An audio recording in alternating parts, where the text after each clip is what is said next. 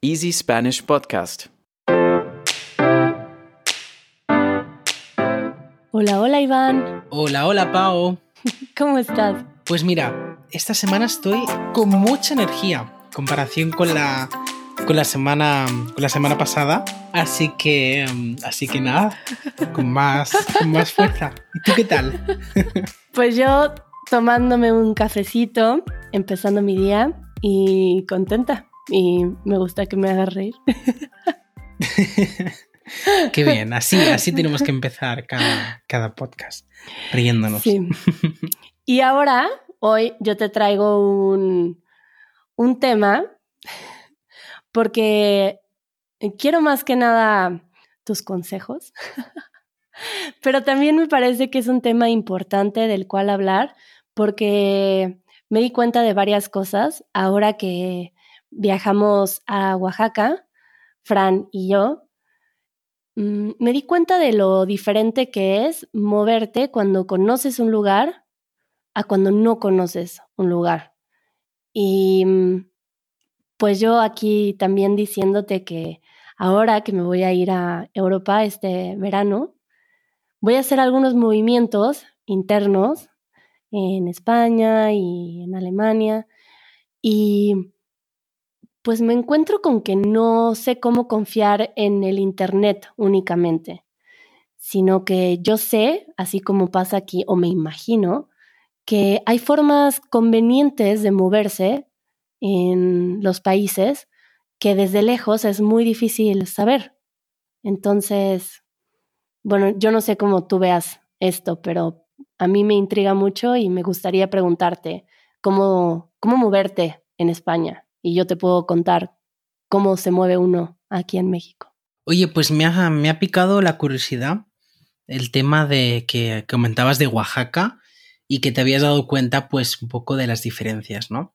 Y esta vez me voy a vengar yo un poquito, te voy a pasar yo la pelota a ti y quiero que me expliques un poquito eh, pues esta situación de, de, Oaxaca, ¿no? O sea, ¿dónde, ¿dónde notaste precisamente esta diferencia de cuando eres, digamos, alguien local a cuando estás un poco más de, turista, ¿no? ¿Qué, ¿Qué, ocurrió? ¿O por qué, por qué te diste cuenta de eso?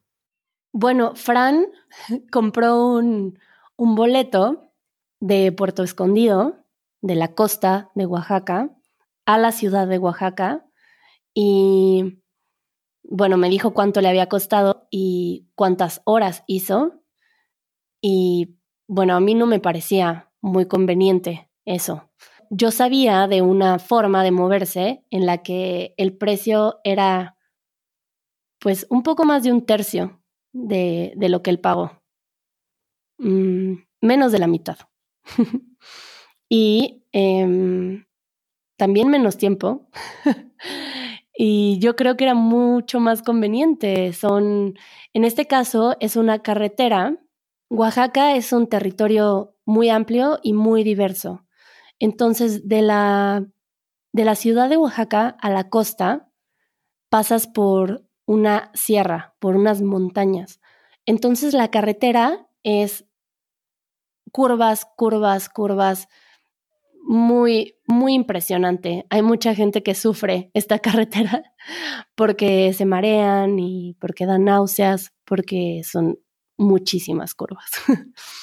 Entonces, esta distancia que podría ser muy corta en líneas rectas se vuelve una distancia eh, que se recorre en seis horas, de la ciudad a la costa. Y pues, bueno, me imagino yo, yo no me he movido en un camión más grande, pero en un camión más grande las curvas se sienten más intensas, seguramente. Y hay unas pequeñas camionetas que se mueven todo el tiempo, ni siquiera tienes que apartar con anticipación, salen cada media hora. Y eh, bueno, Fran tomó un, un, camión que hizo 10 horas de la costa a la ciudad de Oaxaca.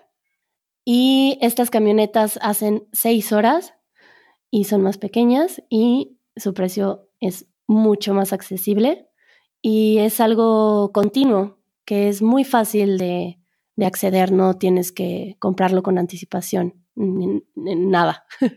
nada de anticipación. Llegas y tal vez acaba de salir una camioneta, pero va a salir otra en media hora.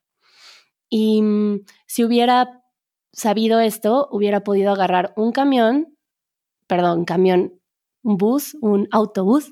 Es que nosotros también les decimos camión. Sí, sí, sí. No te preocupes, sí, sí. hubiera podido tomar un autobús, eh, que es un autobús de transporte colectivo, de donde estaba a donde se toman estas camionetas, que iban a ser 30 pesos, que no es nada, es un poco más de un euro.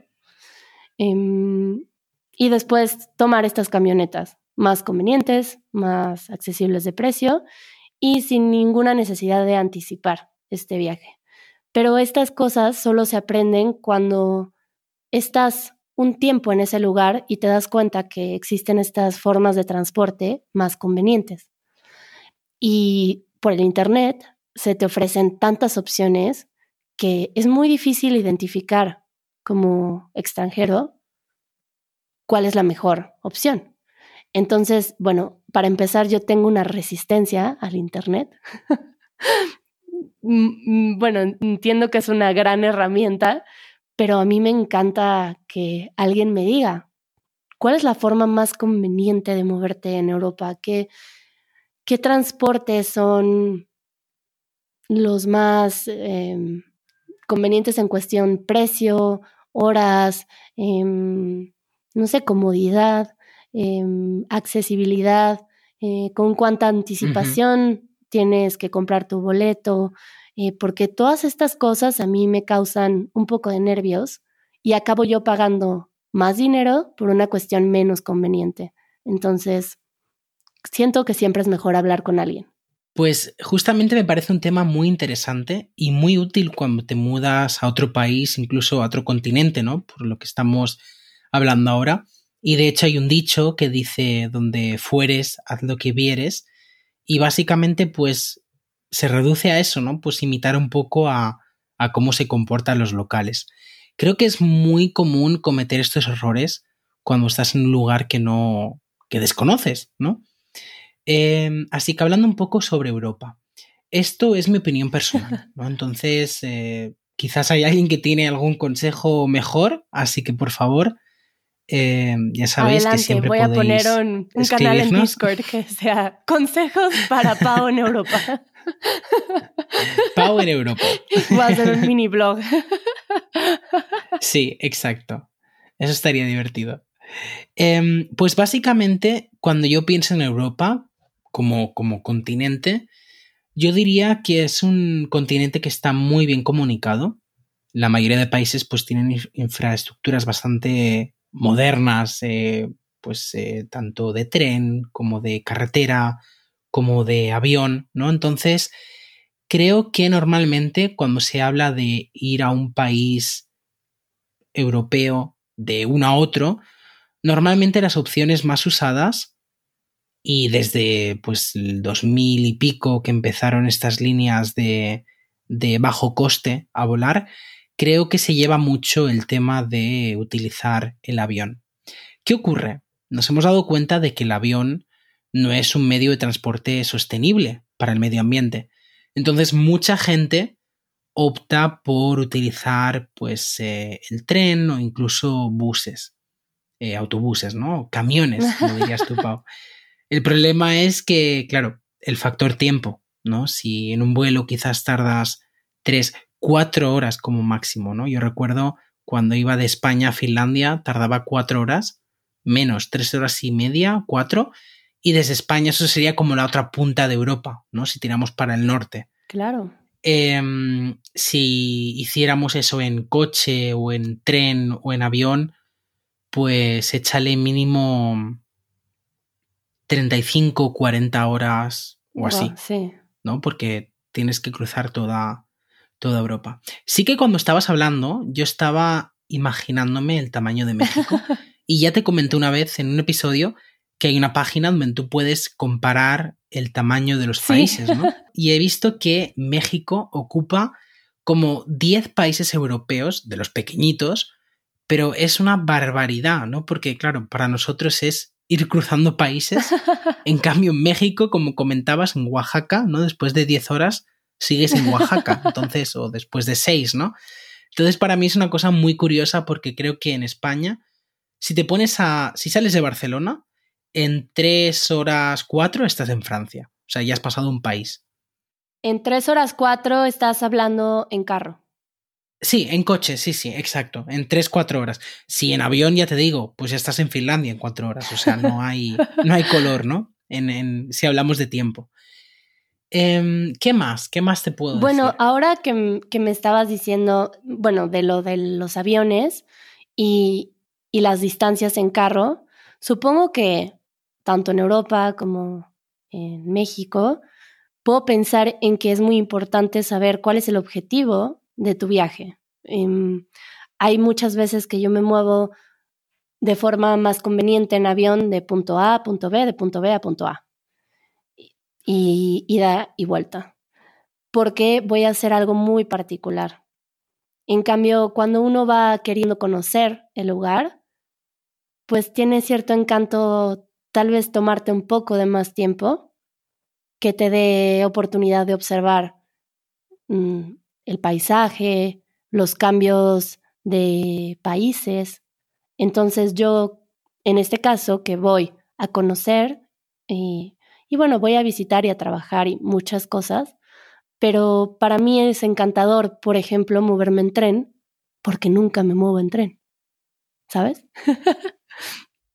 Ah, pues aquí en Europa, Pau, te encantaría. De hecho, de hecho aquí en, eh, creo que es un proyecto de la Unión Europea que está desde hace ya como bastante, bastante tiempo. Te hablo ya de hace 30 años, creo, o así, que se llama Interrail y básicamente tienes la opción de comprar como un paquete de billetes de tren que puedes usar por todos los países de la Unión Europea o de Europa en general. Y tú, por ejemplo, puedes decir, mira, durante 10 días voy a visitar todos los países de los Balcanes, países preciosos, mm. por cierto. Entonces tú vas con tu billete y puedes viajar durante 10 días por toda la red de trenes eh, pues de, de, estos países, ¿no? O dices, mira, quiero hacer Benelux, ¿no? Pues Luxemburgo, Bélgica y Holanda, ¿no? Entonces también tienes tu paquete de, de billetes de tren. El tema tren creo que en Europa se puede mejorar y hay países que tienen una, una red de trenes mucho más avanzada que otros, pero en general creo que el tren, si se tiene tiempo, como tú dices, creo que es el medio de transporte más cómodo. A mí, la verdad que el tema de volar me, me saca de quicio, no me gusta. O sea, me gusta simplemente por el tema tiempo, porque eh, gano claro, más si tiempo. vas tres días o cuatro días. Uh -huh. Exacto, ¿no? Si tengo que agarrar un tren de Colonia a Barcelona, pues sí, lo puedo hacer, pero voy a tardar mucho más eh, tiempo en llegar, ¿no? Pero sí que es verdad que el tren es súper cómodo. Tú estás en el tren sentado, puedes trabajar, puedes estar escuchando música. Lo puedes hacer en el avión también, pero para mí es mucho más incómodo. Eh, luego no tienes ningún tipo de problemas para las maletas, ¿no? No tienes que estar mirando si la maleta es muy grande o es muy pequeña. No tienes que ir con tiempo al aeropuerto. Tú puedes ir 10 minutos antes de que salga el tren o 15 y no hay problema, ¿no? Siempre y cuando no tengas que pasar ningún control. Entonces, para mí el tren tiene muchas, muchas ventajas siempre que tengas tiempo. sí. ¿Qué más? Hay una página web que se llama, las vamos a dejar en las eh, notas del, del, episodio. Una de ellas es Omio, es una mm. página muy útil porque te permite buscar, eh, si tú dices como de un punto A a un punto B, quieres ver como las rutas posibles, ¿no? Tanto de tren, de bus o de avión, pues te muestra diferentes eh, precios. Te da todas las opciones. Sí, exacto. Entonces tú puedes elegir, ay, pues mira, quiero ir en avión o no, mira, quiero ir en tren porque me apetece, ¿no? Y encuentras siempre las opciones como más económicas.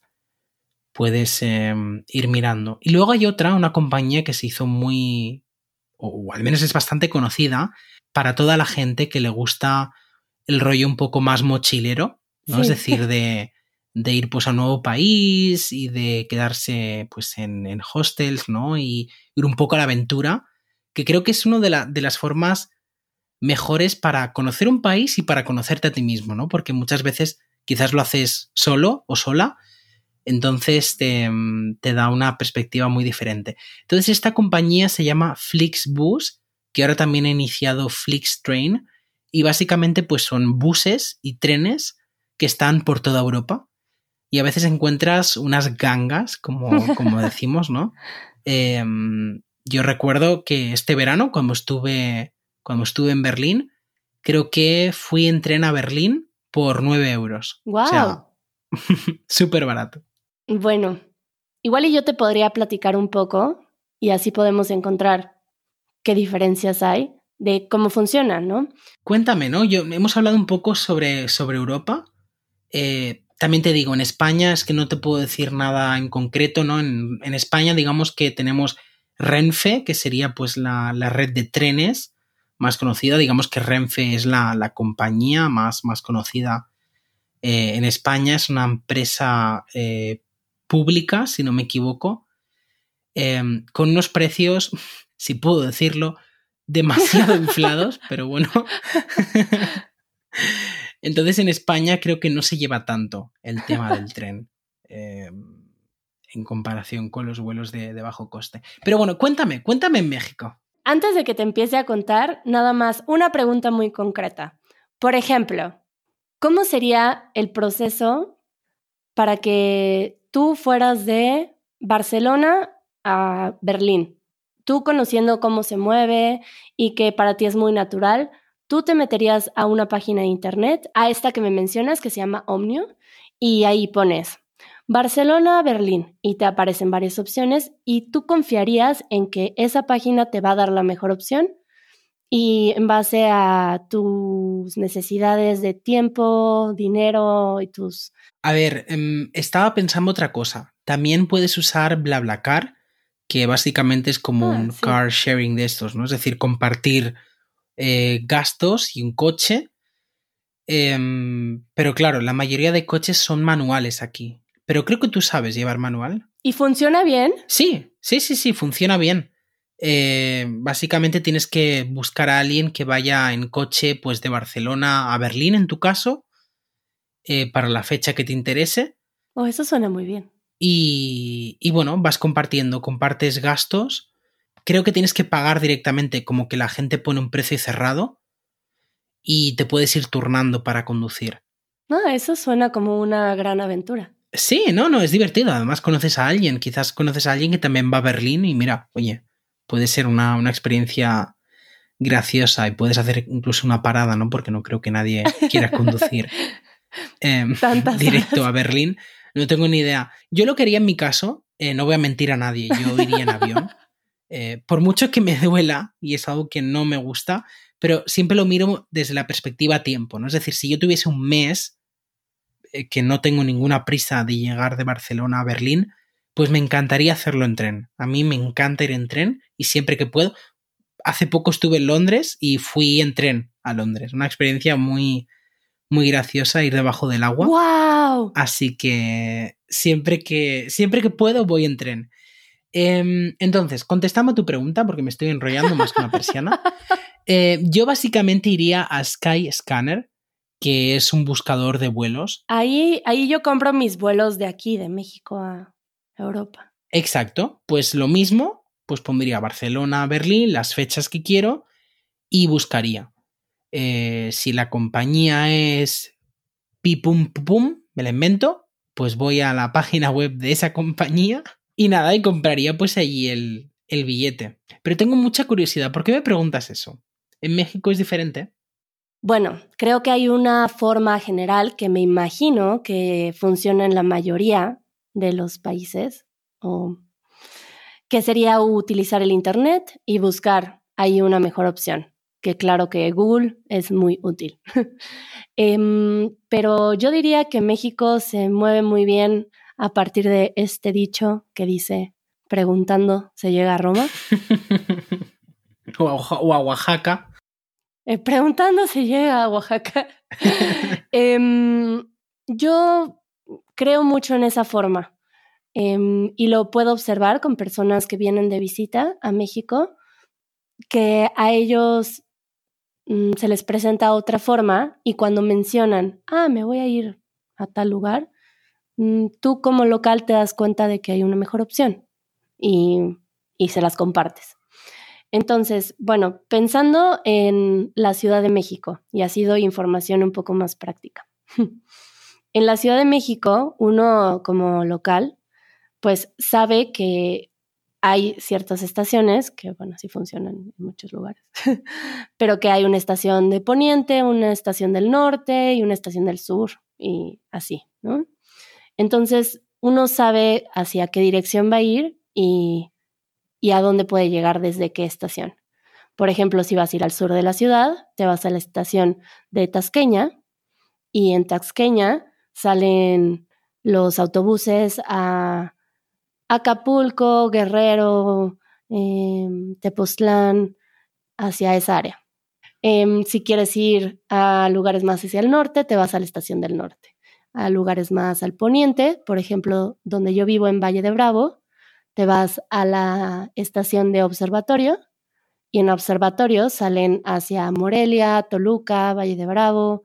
Entonces, eh, si tú te sabes mover con mucha confianza, yo, si un día decido que me quiero ir a, no sé, a Hidalgo, em, por ya haber escuchado algo y porque vivo aquí, yo voy a saber que me voy a ir a la estación del norte, voy a tomar un autobús a Pachuca y de Pachuca voy a nunca tomar un taxi de la estación. Siempre voy a salir caminando a la calle y a encontrar un, taxi de la calle que me va a costar por lo menos una quinta parte de lo que me cobran en la estación. Y, y voy a preguntar como local, como, ah, eh, llévenme a las camionetas de, de, para, que van a Mineral del Chico. Y el taxi me va a llevar a esas camionetas. Y todo esto sale muy económico para alguien que habla con confianza el idioma y se comporta de esta forma, como con mucha seguridad de que sabe lo que está haciendo.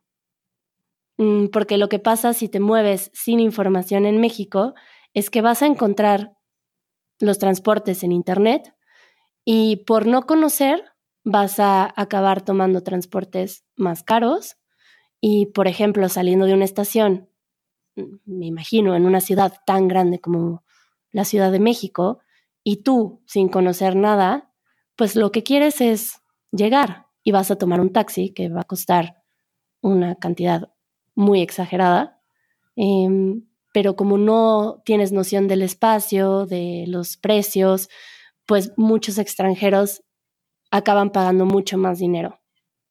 Entonces, pues en México siento que la forma es preguntar, preguntar a los locales, preguntar los precios, porque todo se mueve también de un, bueno, en muchos lugares se mueve de una forma, mm, pues mucho más local. Hay muchas camionetas que son colectivos, eh, taxis colectivos, lanchas colectivas que si, si conoces y le preguntas a la gente local, son muy buenas formas de transporte. Pero yo entiendo que para personas que no conocen, puede ser algo desconocido. Por ejemplo, me encontré con otra persona en la costa de Oaxaca y para mí es muy normal moverme de playa en playa en estas camionetas, que son unas camionetas tipo pickup, pero que le adaptan un toldo en la parte de atrás y les ponen asientos, unas bancas En, la, en la parte de atrás. Entonces se vuelven colectivos como al aire libre. Fresquito para el verano, para el calor. Sí, eh, con el airecito. Y son muy convenientes para moverse entre playas en esta área y valen 10 pesos, 15 pesos.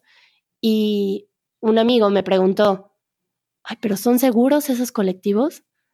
Porque él hubiera tomado un taxi que le hubiera cobrado 150, 200 pesos en vez de 10 pesos, por la inseguridad de no saber cómo tomar estos transportes.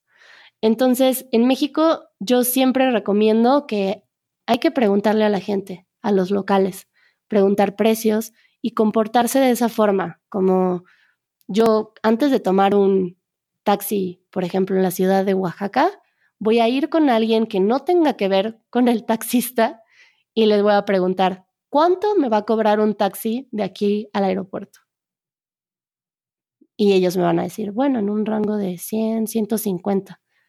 Porque si yo me acerco directamente al taxi, tal vez él me dice que 250 o 300, porque me ven que puedo ser extranjera, ¿no? Claro. Entonces, pues hay estos movimientos. Ajá. Sí, creo que hay mucha, hay mucha leyenda, ¿no? Con el tema de los taxis. Em, creo que, que en España igual se tiene muy, muy como para la gente que viene de turista. ¿no? Se tiene un poco esta, esta historia de que a los, a los eh, turistas le estiman los taxistas, ¿no? Y pues, o sea, yo siento que en, en México se mueven mucho estos pequeños transportes colectivos. Entonces, estos pequeños transportes, pues no los vas a encontrar en una página de internet, a menos que sea un blog de viaje, ¿sabes? Claro. Pero no hay una página de internet que te vaya a dar una reserva con un horario puntual y es parte del encanto de viajar en México. Hay lugares que se llega, por ejemplo, pensando, bueno, ahora estoy hablando mucho de Oaxaca porque es de los lugares que más conozco y que puedo darles una información clara, em, pero en México es así en general, en muchos lugares. Para llegar a una playa en Oaxaca, por ejemplo, aunque vueles de México, de Ciudad de México a Puerto Escondido, si tú quieres llegar a esa playa, vas a tomar de Puerto Escondido una camioneta que te va a dejar en un crucero para tomar un taxi colectivo que te va a llevar a la lancha que te va a llevar a la playa. Y son estos pequeños transportes que valen 30 pesos, 15 pesos, 20 pesos, que son muy encantadores, pero no vas a encontrar en una página de internet. Qué curioso, ¿no? Me... Porque sí que entiendo la parte de tener como diferentes medios de transporte y obviamente cuando tú vives allí en el país, pues tienes em, ventajas, ¿no? Porque tienes la experiencia de de que seguramente o bien conoces a alguien que, claro, o bien conoces a alguien que le han timado o te han timado a ti, ¿no? Quiero decir, eh, a mí me ha, ocurrido en Barcelona, ¿no? Por ejemplo, de cuando trabajaba en el centro de Barcelona, de alguna vez coger un taxi y que uno me cobrase 12 euros y el otro casi 20, ¿no? Y decir, pero a ver, si es la misma distancia y hemos tardado lo mismo, ¿no? Entonces, em, creo que es importante, es importante tener siempre la perspectiva local, pero creo que en México, por lo que me estás contando tú y lo que estoy entendiendo, es eh, bastante importante, mucho más importante quizás que en Europa el tema de mm, tener a alguien que te pueda orientar un poco, ¿no? Mm, yo siempre recomiendo cualquier persona que venga a México, hay que hablar con los locales, hay que hablar con la gente que ha viajado, porque no solo las formas, sino también los lugares que vas a conocer. Em, si tú quieres tocar parte de la cultura genuina mexicana, hay que adentrarse de esa forma, porque con lo que vas a encontrar en una página o esa forma de viajar es muy limitante. Incluso para personas que son muy aventureras, mm, a veces se generan pequeñas burbujas en, México de movimiento de, de, gente de otros países que van a Mazunte, a Tulum, a Palenque al parecer, yo no sabía que era un destino popular, hay estas áreas que entiendo que claro que por algo son famosas y tienen un encanto, pero yo siempre recomiendo que hay que salirse un poquito de la zona de confort. Hay que hablar y, ser curioso y, y ver si alguien te dice de un lugar especial, confiar. Hay muchos lugares, por ejemplo, en Hidalgo, que creo que no llega mucho extranjero. Hay en Michoacán. áreas que solamente viviendo aquí por un tiempo mm, las conoces. Entonces siempre hay que escuchar tanto cómo moverte como para conocer el lugar. Bueno, ahora que estamos hablando de esto, se me ocurre que, que me encantaría hacer un podcast acerca de la movilidad en la Ciudad de México, porque estaba pensando lo complejo que es. Uy, eso debe ser un tema, creo yo. bueno, fui muy callejera en la Ciudad de México y noto que es algo que es muy útil tanto para la gente de otros países como para la gente de México. Yo conozco a mucha gente, mm, comenzando por mi madre, que no se sabe mover en la Ciudad de México. Entonces, pues podríamos dejar ese episodio como particular Mm. de la Ciudad de México. Claro, sí. Sería muy curioso ver cómo funciona una ciudad tan, tan, tan grande, tan enorme como, como la Ciudad de México, ¿no? y con tantas cosas sucediendo es que puede ser abrumador. Claro. Oye, pues sí, sería, sería un episodio muy, muy divertido, seguro. Em, pues sí, lo dejamos para, para otro episodio. Y te quería comentar una cosa, justo lo que estabas mencionando. Y esto me ocurrió en Rusia, cuando estuve, cuando estuve en Rusia, pues estu- estaba yo solo, ¿no? Entonces sí que tenía Google Maps, pero no me... No lo sé, quería conocer mejor la cultura, ¿no? Y descubrí pues esta página que se llama Couchsurfing, creo que alguna vez la comenté, y me funcionó muy bien porque conseguí como consejos de, de los locales, ¿no? Y pues qué ver en Moscú, qué ver en San Petersburgo. Y recuerdo pues que no tenía ni idea de cómo moverme de Moscú a San Petersburgo si no era con volando, ¿no? Y justo pues eh, un amigo, no, ahora le llamo amigo, eh, me comentó, no, pues ves en tren, que es una experiencia muy divertida y seguro que te gustará. Y me acuerdo pues que me metí en un tren durante ocho horas de noche, todo rodeado pues de, de locales, ¿no? Yo creo que era el único extranjero en ese vagón al menos. Mm. Y fue una experiencia muy, muy bonita. De hecho, Rusia es como. Ha, ha, sido hasta ahora mi mejor. Mi mejor viaje, ¿no? Me lo pasé muy bien durante 10 días. Y creo que es básicamente por eso, porque tuve la oportunidad de hablar con gente local, de descubrir la cultura eh, más de cerca. Porque muchas veces cuando vamos de turistas a algún lugar, nos quedamos un poco. Limitados, ¿no? Sí, y con la lista de cosas que tenemos que hacer, ¿no? Es decir, en Barcelona, por ejemplo, hay mucho más que la Sagrada Familia o hay mucho más que el Paraguay, ¿no? Pues hay los bares típicos de, de barrio, ¿no? O, no lo sé, un montón de, de, edificios que no son tan conocidos quizás, pero son también muy bonitos, sin quitarle, obviamente, importancia a la Sagrada Familia, ¿no? Pero um, creo que es importante cuando viajamos intentar mezclarnos un poquito en la cultura, siempre que sea posible. Estoy completamente de acuerdo.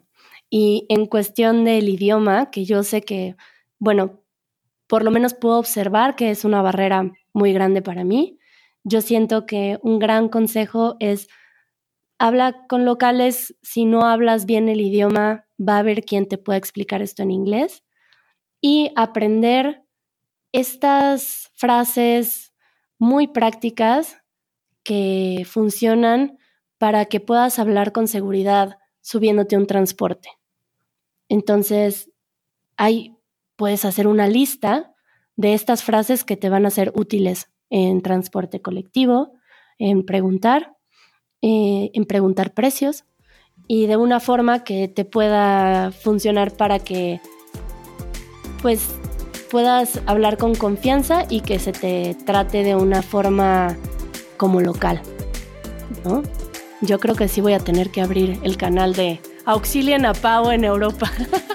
Bueno, Pau, por ser tú, por ser tú, por ser tú, si quieres te puedo repetir todos los tips y, vale, y darte alguno más.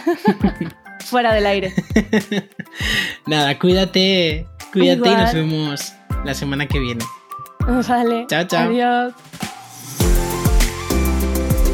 Escucha el podcast de Easy Spanish todos los viernes a través de easyspanish.fm o en tu aplicación de podcast favorita. Si eres miembro de la comunidad de Easy Spanish, quédate un poco más que aquí empieza el after show del episodio de hoy.